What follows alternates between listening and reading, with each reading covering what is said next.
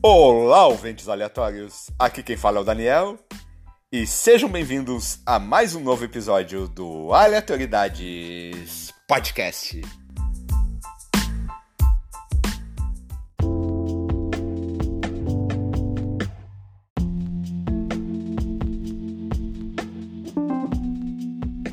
Hoje eu recebo a Ana Beatriz.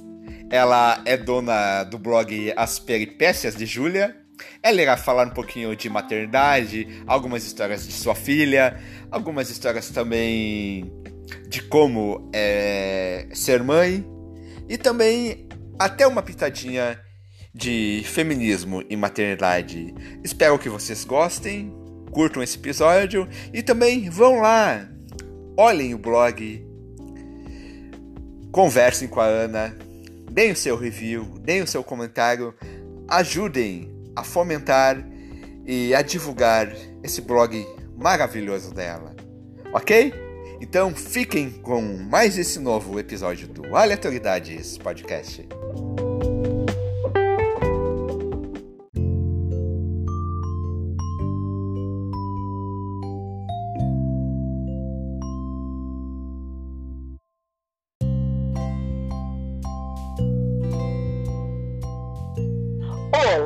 Ouvintes aleatórios! Aqui quem fala é o Daniel. Estamos em mais um novo episódio do Aleatoriedades Podcast. Estou aqui com a Ana Beatriz e vamos falar sobre maternidade, né? Ana, eu vou deixar você se apresentar. Boa noite, galera do podcast Aleatoriedades. Meu nome é Ana Beatriz. Eu sou autora do blog As Peripécias de Júlia Além de ser mãe, eu sou estudante de administração pela Universidade Federal de Pernambuco e o intuito do blog é para dividir com vocês um pouquinho das experiências da maternidade, principalmente para quem é mãe ou é pai de primeira viagem. E no blog eu conto um pouquinho da minha trajetória como mãe, é, desde quando eu descobri a gravidez até os dias de hoje. Conto bastante sobre as coisas que Júlia faz e as coisas que as experiências que a gente vive. Excelente, excelente. Uh, e da onde é que surgiu essa ideia? Quer dizer, claro, é que surgiu da tua filha, né? Mas como que você fomentou esse blog, assim, que resolveu uh, uh, parir essa escrita, essa... O que que você faz? Você relata a tua história como mãe? Como é que funciona o blog? Assim, é, as peripécias de Júlia já era um projeto que há algum tempo eu já pensava em colocar em prática, só que sempre acabava deixando para depois, sabe? É, e as pessoas que convivem comigo falavam, né? Ah, tu tem que fazer uma página, tu tem que fazer um site, tu tem que fazer um canal para contar as coisas que Júlia faz. E eu sempre deixava, deixava indo empurrando com a barriga, sabe? Aí quando foi, acho que o mês passado foi, eu disse não, eu vou, eu vou fazer a página e vou contar pra galera como é que tá sendo essa experiência é, depois de cinco anos e as coisas que eu tô vivendo, assim, principalmente nessa fase que agora a Julia já entende melhor as coisas, já fala mais, já tá naquela fase de questionar é, você tem o Dila, então você entende muito dessa fase, assim como eu também. E foi algo que foi algo que para mim está sendo bastante gratificante, porque as pessoas elas estão acompanhando a minha história desde o início e muitas pessoas também estão se vendo dentro do blog, porque eles falam: "Ah, Bia, eu te conheci na época que você estava grávida, mas não sabia dessa história e tal". Tanto que a próxima história que eu vou contar é do relato de parto de Júlia é, porque eu contei primeiro do, da, da, aceitação e do positivo, como foi é, descobrir que estava grávida e tal, porque na época eu tinha 17 anos, estava na fase do vestibular. É, o segundo texto, que saiu ontem, é, eu falei um pouquinho sobre como foi engravidar no terceiro ano do ensino médio, porque eu estava no ano do vestibular, como era que ia ficar a minha vida depois disso. E agora eu vou lançar o ter... vou escrever o terceiro, ainda acho, acho que no final dessa semana sai. que foi o relato de parto, como eu fiz para escolher o parto de Júlia e tal, e vai ser bem bacana.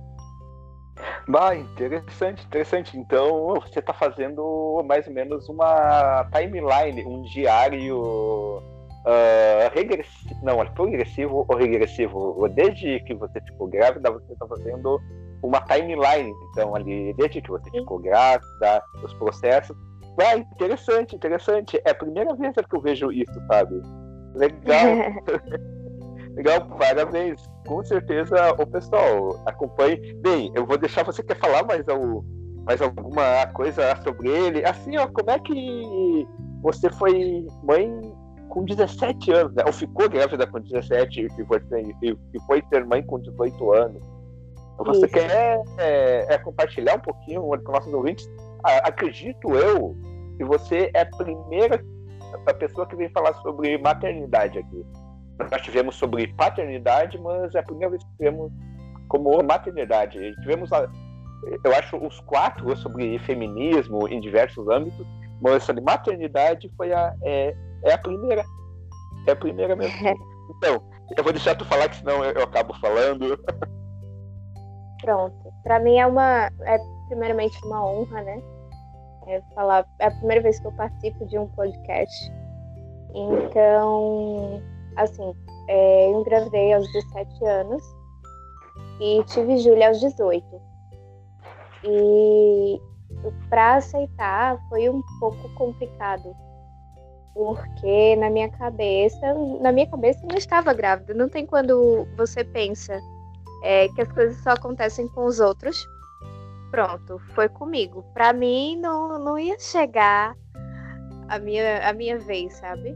E era algo que eu sempre tive na cabeça. Tipo, eu queria muito ser mãe, mas não queria naquela época. Assim, não queria aos 17 anos. Mas aí aconteceu e de início, tipo, eu sou de uma família super tradicional. É, eu moro no interior de Pernambuco. E minha avó ela ficou bastante chateada porque assim da da cultura que ela vem você ter um filho sem casar é, é muito complicado, sabe? Que é como se você tirasse aquela moral da família. Mas aí o tempo foi passando e ela foi uma das pessoas que mais me acompanhou durante a gravidez. Pra tu ter noção, quando era para fazer exame e tal, ela era quem, quem ia, se alguém quisesse ir, ela não deixava a pessoa porque ela que queria ver. Ela assistiu meu parto. Então, é uma das mulheres que me inspira bastante e, foi, e é uma das pessoas que é fundamental assim, na criação de Júlia. Júlia é apaixonada por ela, é, minha tia também me ajudou bastante. É, a minha sogra também pega a Júlia, fica com ela, leva para passear as minhas sobrinhas, é, as minhas ex-cunhadas, e é muito bacana essa. E é muito importante também você ter uma rede de apoio, porque é o que eu acho que está em falta, sabe? Eu vejo que muitas pessoas têm medo é, de não ter, de não ter com quem contar. E muita gente leva em consideração de ah, quem pariu o Pedrinho, que balança o Pedrinho. Só que não, não é assim, eu não vejo dessa forma. É claro que os pais têm que ter uma responsabilidade muito maior sobre um filho, porque é algo deles, é uma criança que foi gerada por eles, é algo que foi feito pelos dois. É, mas eu acredito que tem que ter essa, essa participação da família, tem que ter esse, esse seio familiar, sabe? Eu acredito sim, sim. que ajuda bastante na formação da criança, ajuda bastante na formação da mãe, principalmente, porque no meu caso eu nunca tinha nem trocado uma fralda. Então, quando Júlia nasceu, foi uma experiência totalmente nova para mim, porque eu não sabia nem para onde ia eu comecei a me basear nas coisas que eu lia no Baby Center, é, nesses sites de maternidade e tal, e ia lendo bastante coisas. É, assisti o filme Renascimento do Parto para saber como era um parto normal e um parto cesariana. E para falar a verdade, eu escolhi o parto normal, é, não só pelos benefícios, mas porque eu tenho muito medo de agulha, eu tenho muito medo de médico.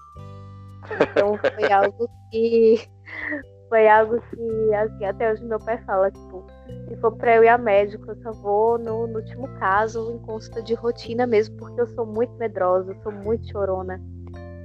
E só de imaginar você levar os pontos e tal, e não poder fazer as coisas é, pelo seu filho, no sentido de você não poder dar um banho é, na criança nos primeiros dias, porque também está debilitada, está precisando de uma atenção maior também.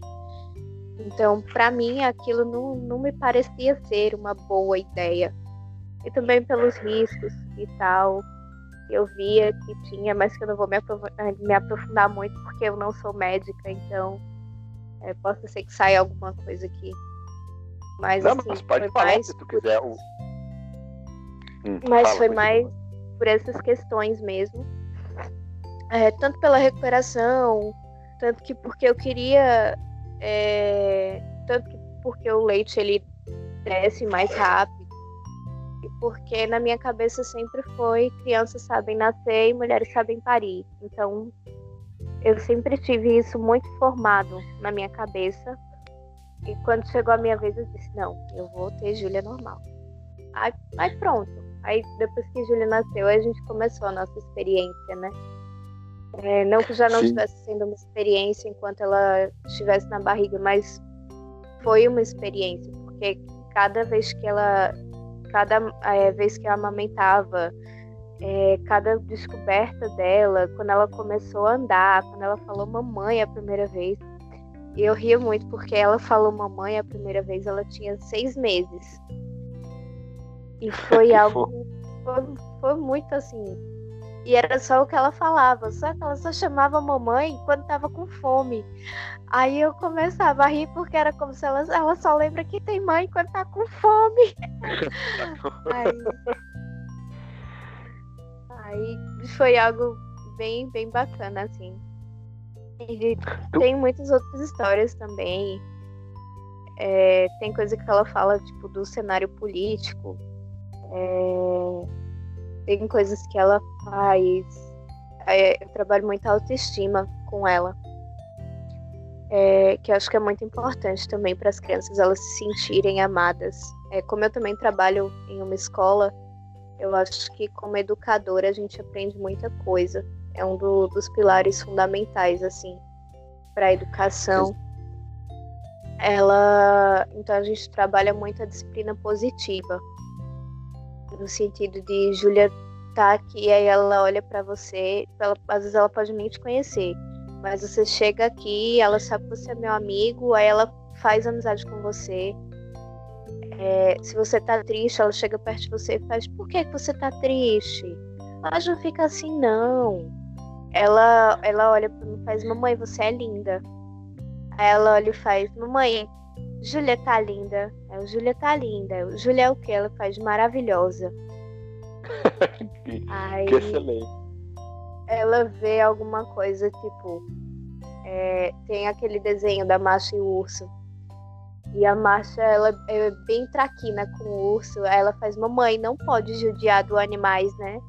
Não pode judiar dos animais, porque ela já tem isso na, na cabeça dela de que não pode fazer certas coisas porque não é legal. E tem coisas que ela vê. Se ela vê, por exemplo, é, alguém meio que discutindo, ela já olha, já faz, não pode brigar. Se ela tá na escola e tem alguém que tem um brinquedo e outra criança não tem, ela faz, tem que dividir, fulano. Não pode ficar só para você. Então é algo que ela já, já consegue, assim, discernir o que é bacana, como é o convívio em sociedade e tal. Sim, bah, acho interessante isso. Eu tento trabalhar com meu filho. É a mesma, a mesma coisa que você. A disciplina positiva, mas eu nomeio como a criação ali, um apego, né? É como eu sou pai ali de menino, então a criação ali com apego é um pouquinho mais indicado no meu viés, porque os homens eles são criados assim para não demonstrar sentimentos, mas eu quero mostrar para o Dylan que homem demonstra sentimentos, homem ali pode chorar, pode ele ele tem que extravasar, ele tem que mostrar o que está sentindo, sabe? E E é legal tu, como tem essas diferencinhas, né? Na criação, eu acho incrível isso. Porque na minha cabeça, uma menina seria um pouquinho mais difícil de criar para esse essa sociedade que a gente ainda vive, né? Que é um pouquinho mais difícil para as mulheres, é um pouquinho. E você está fazendo do, ali do jeito certo, né? Já, já, já assim, ó, desde casa você está tá fazendo, ó, tu é maravilhosa, tu pode e tu consegue, o que, infelizmente, uma grande parcela dos pais ainda não faz isso. É, especialmente da antiga geração, até, até da minha geração, que é um pouquinho mais velha que a sua. então, é isso. Eu Sim, estava dando. É muito, é muito importante essa questão também da, da criação com apego, que é essa criação é, que as mães dão mais é, atenção assim aos filhos no sentido de dar mais colo, no sentido de é, estar mais presente, porque antigamente o que a gente via era, ah, não pode dar colo porque fica manhoso, como se a criança ela já entendesse que para ela aquilo não é importante. Só que não é bem assim que as coisas funcionam. É, tem muito essa questão também dos pais que qualquer coisa batem nos filhos, o que eu também não acho uma coisa bacana. É, aí muita gente me questiona, mas Bia, eu dou um tapinha em fulano porque senão fulano vai me obedecer. Só que para mim sempre funcionou no sentido de que existe uma linha tênue entre o respeito e o medo. Para o seu filho te respeitar, é, você como psicólogo também, é, ele não precisa sentir medo de você porque muitas vezes isso não quer dizer que ele não vá fazer tal coisa. Ele não vai fazer quando você está presente. E isso é uma diferença muito grande, sabe? Então acho que a gente tem que trabalhar com os nossos filhos no sentido de que eles nos respeitem e que não faça tal coisa porque aquilo ali não é certo, porque aquilo ali não é bacana, porque aquilo ali vai ferir o outro, porque aquilo ali não é uma forma, não é ser um ser humano legal. Então, acho que não é batendo numa criança, até porque é, imagina se tudo que a gente fizesse errado, é, as pessoas batessem na gente, como era que a gente ia viver numa sociedade que a gente não pode errar porque apanha. Então é muito complexo, assim, é uma, é uma questão que eu gosto muito de abordar. É, punir agora. Bom, punir não é pela psicologia. A até. Bom, é mais ali pelos atuais ali, psicólogos, a gente orienta a dialogar com o filho, a dialogar com as crianças. Mas, mas o pessoal ele está acostumado a, a dizer que uma palmadinha não, não vai doer, não vai. Não é violência, até uma palavra dita errada para o seu filho é uma uhum. violência, sabe? um xingamento sim. que tu faz, um, a, a diferentes uh, uh, tipos de, de violência que vão impactar cedo ou, ou tarde na criança, sabe? Então, como ele é uma criança, a gente ele tem que saber dialogar, a gente ele tem que saber falar, afinal, para quem é que é adulto? Somos nós, né? Então, ali, se demonstrarmos batendo ou, ou reagindo negativamente a ele, não vai funcionar. Não vai. Uma palmada, uma surra, é, não resolve nada. Na boa. Isso aí já está provado do DA a Z. Enfim. Sim, sim. Enfim, então, você quer compartilhar alguma história da Júlia é recente? Tem alguma de maternidade com ela, assim? Já que o nome do blog é As Peripécias, né, da Júlia? É mais ou menos isso, né? As Peripécias da Júlia? Ou, ou Júlia... Tá, tá é, explica o nome do blog... O nome do blog é As Peripécias de Júlia. De Júlia, e... isso. De Júlia. E tem muita coisa assim que ela faz esses dias, esses dias ela falou sobre o, o cenário político e tal, porque foi assim.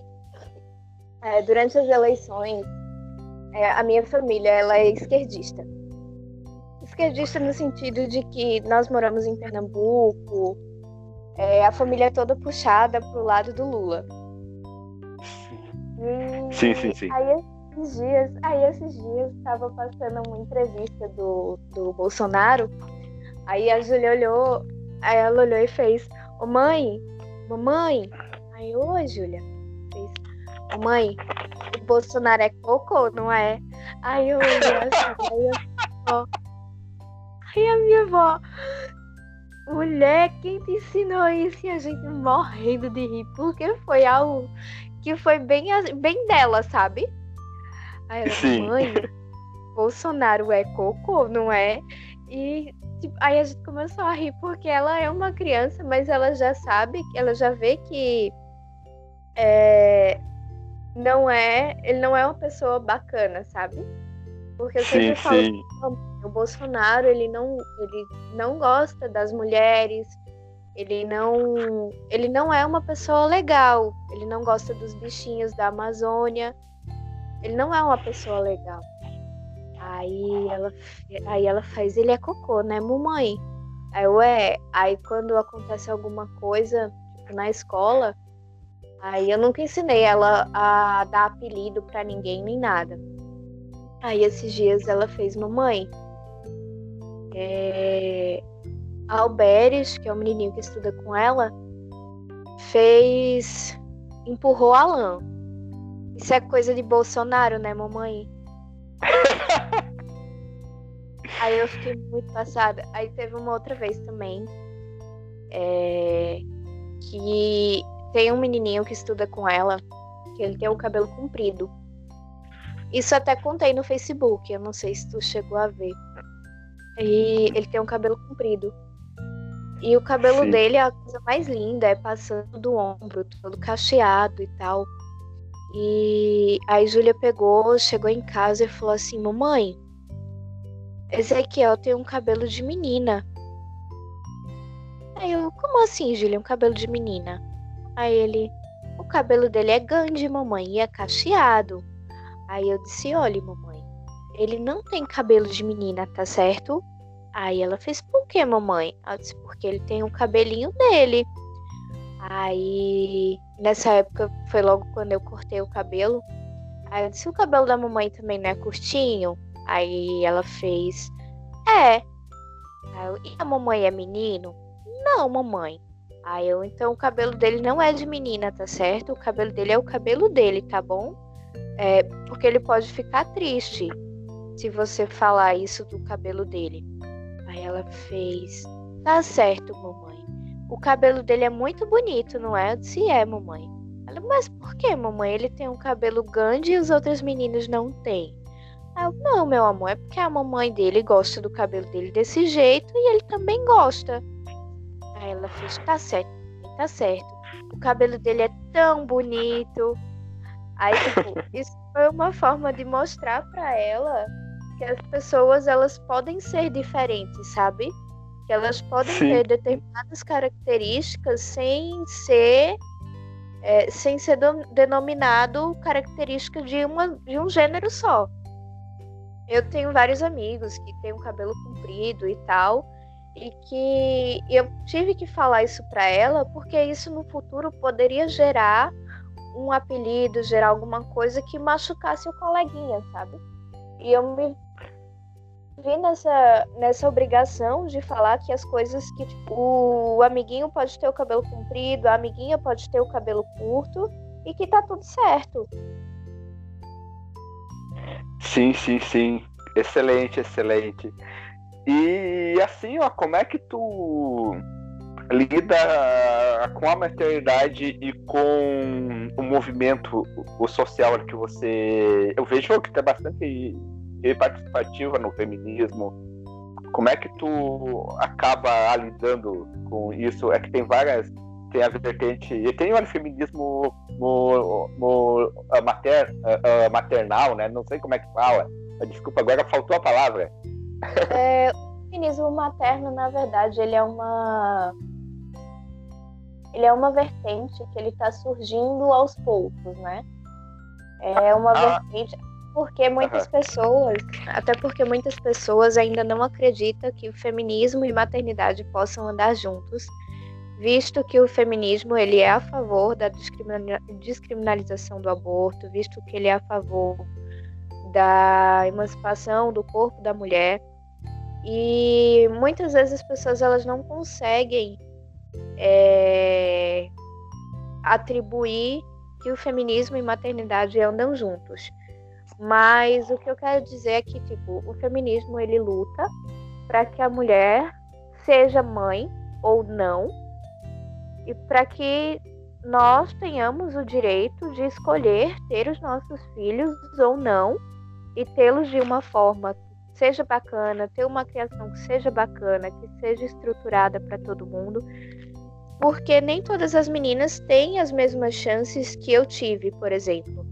Eu fui mãe e continuei estudando. Na época que eu passei, quando Júlia estava com dois meses, eu fiz Enem. Passei no Enem em segundo lugar na Universidade Federal de Pernambuco. Quando Júlia estava com seis meses, eu pude estudar. Então hoje eu trabalho, hoje eu estudo e eu pude continuar a minha vida, sabe? E muitas meninas não Sim. têm esse mesmo direito, não têm esse mesmo privilégio. Então, é, eu concilio muito. O... Eu sou feminista desde os 18 anos, por incrível que pareça, eu vim estudar mais sobre o feminismo é, logo que eu tive Júlia. É, e vi realmente que é um movimento super importante, porque muitas vezes é, muitas meninas tipo, também não gostam de se dizer feministas, mas querendo ou não, acho que toda mulher que é livre, que trabalha, que estuda, que luta pelos seus direitos, que não aceita é, mais as violências que a gente sofre, é feminista, porque isso foi é, um direito que fomos adquirindo ao longo do tempo. É, existem escritoras feministas as quais é, falam muito sobre várias coisas é, dentro do feminismo, que é Simone de Beauvoir, que é uma das mais conhecidas, é Andrea Dworkin, que é mais pro feminismo radical. Eu costumava me dizer marxista, mas o marxismo, por vezes, ele não, ele não tem alguns é, recortes, por assim dizer. Então eu prefiro dizer que sou só feminista. Entendo um pouquinho hum. de algumas vertentes, mas eu ainda não achei uma vertente para dizer ah, a minha vertente é essa, porque existem vertentes que divergem um pouquinho. Aí tem a, a vertente radical também, que puxa muito para os estudos é, falando sobre o transativismo, que é mais o feminismo de, de raiz mesmo. Tem as marxistas que falam sobre o âmbito marxista, que já o próprio nome já diz. Tem as intersec, que é o feminismo interseccional, tem o feminismo negro, e tá vindo com tudo agora essa do feminismo materno, que são as mães, que muitas vezes o que acontece dentro do, de várias vertentes feministas é que mães não se sentem acolhidas. Existe um movimento é, Shield Free, que no inglês literal seria livre de crianças, é, e as meninas têm direito de não querer ter filhos. Porém, muitas usam desse movimento para mascarar um ódio para crianças, o que eu não acho.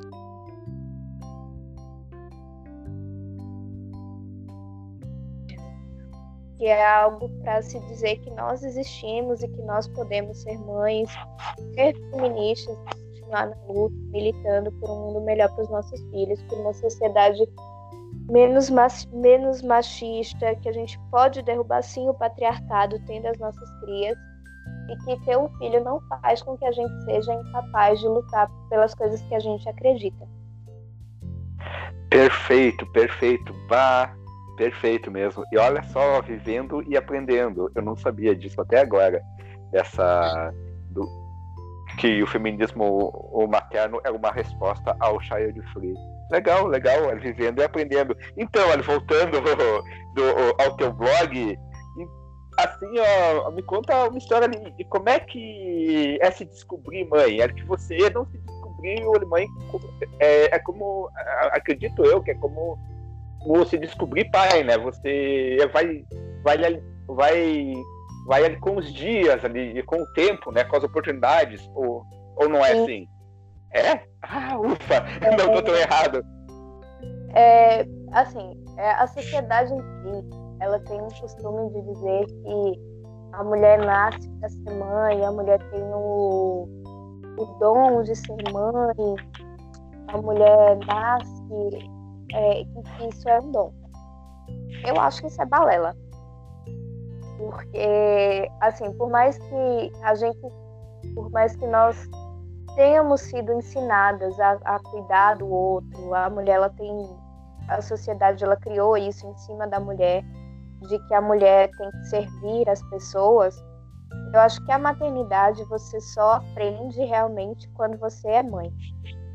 É porque muda tudo dentro de você, muda a sua personalidade, muda a sua forma de ver o mundo, muda é, as questões, muitas questões, os seus sonhos mudam, é, as suas prioridades mudam, é, a empatia muda. Então você aprende a ver é, o mundo geralmente com, outros olhos. É, eu costumo falar que ser mãe é ter o coração pulsando fora do peito.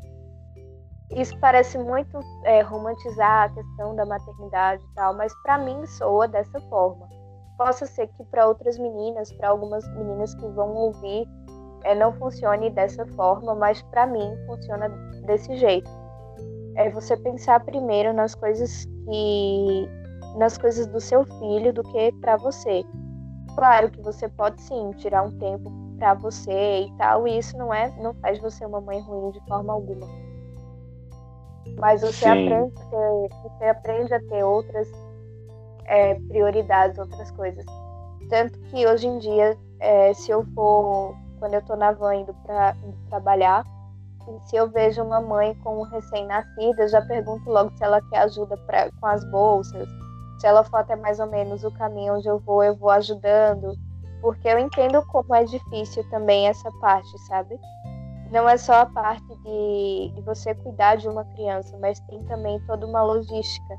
Você vai levar uma criança ao médico, se você for sozinha, já é mais um trabalho.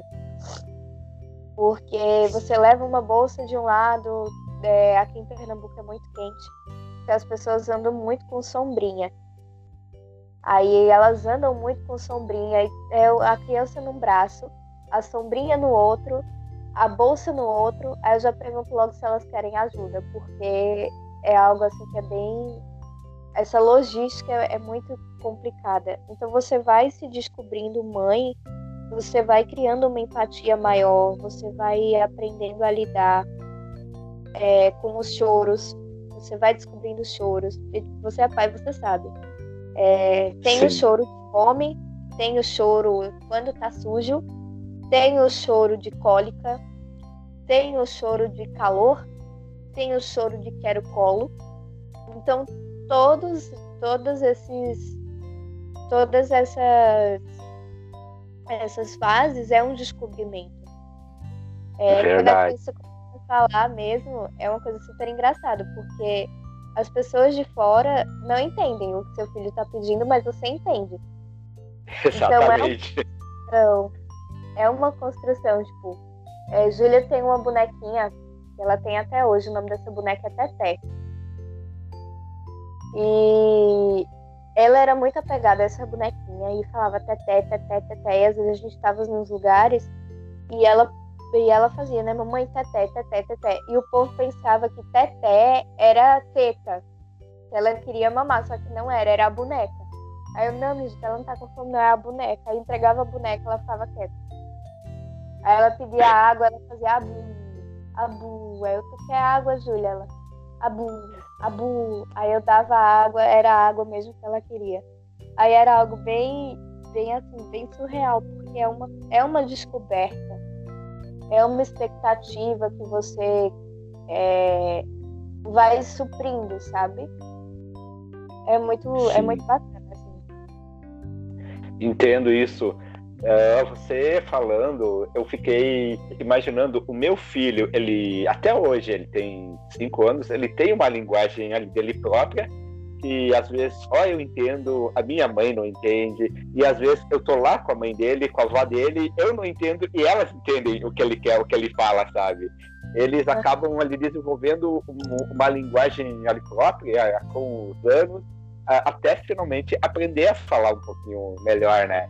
E é que só a família acaba entendendo o que ele quer, até o jeito de agir, de olhar, de se emburrar, de se emburrar, a carinha que fazem, sabe? Isso aí é incrível. Assim, eu me descobri pai quando comecei a perceber isso, sabe? E comecei a ver como é que. E só de eu olhar pro meu filho, saber pela cara dele, sabe? O que, que ele tá pensando. É, é, é uma coisa meio estranha, né? Essa coisa empática que a gente desenvolve automaticamente, praticamente.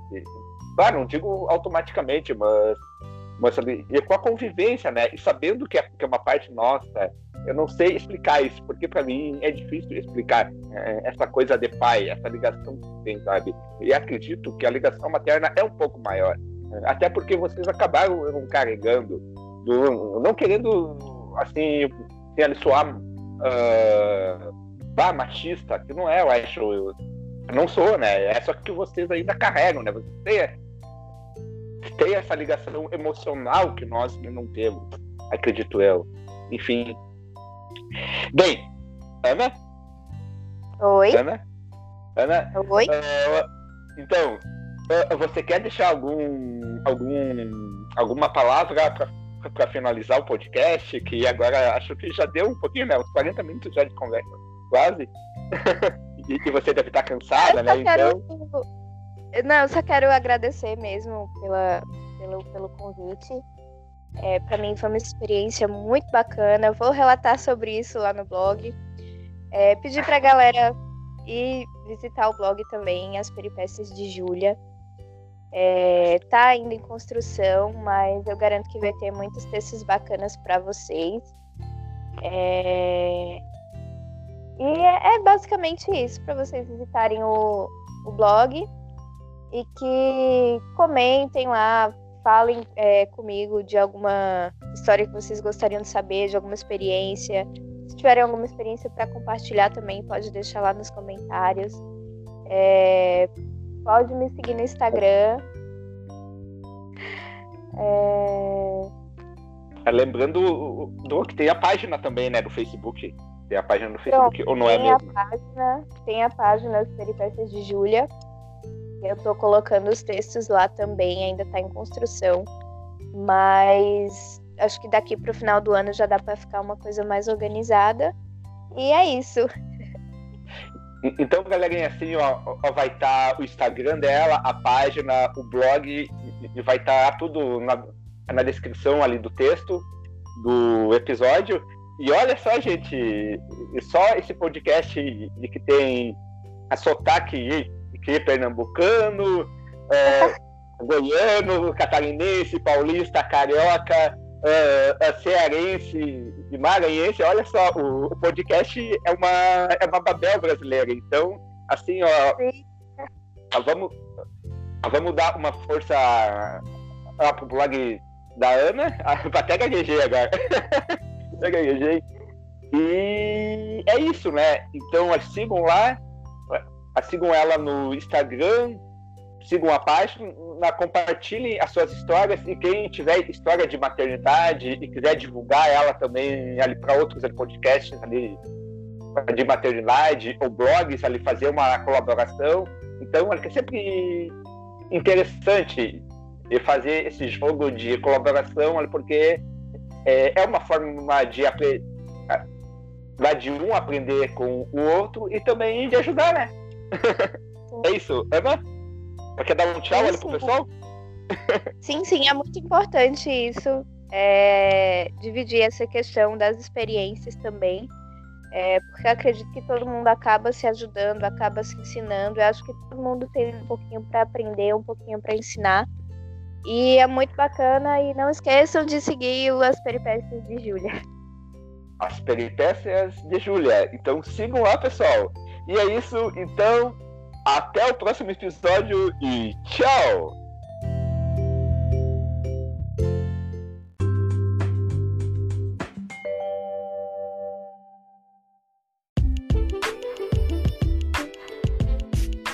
Então, galerinha, obrigado por nos ouvirem até agora.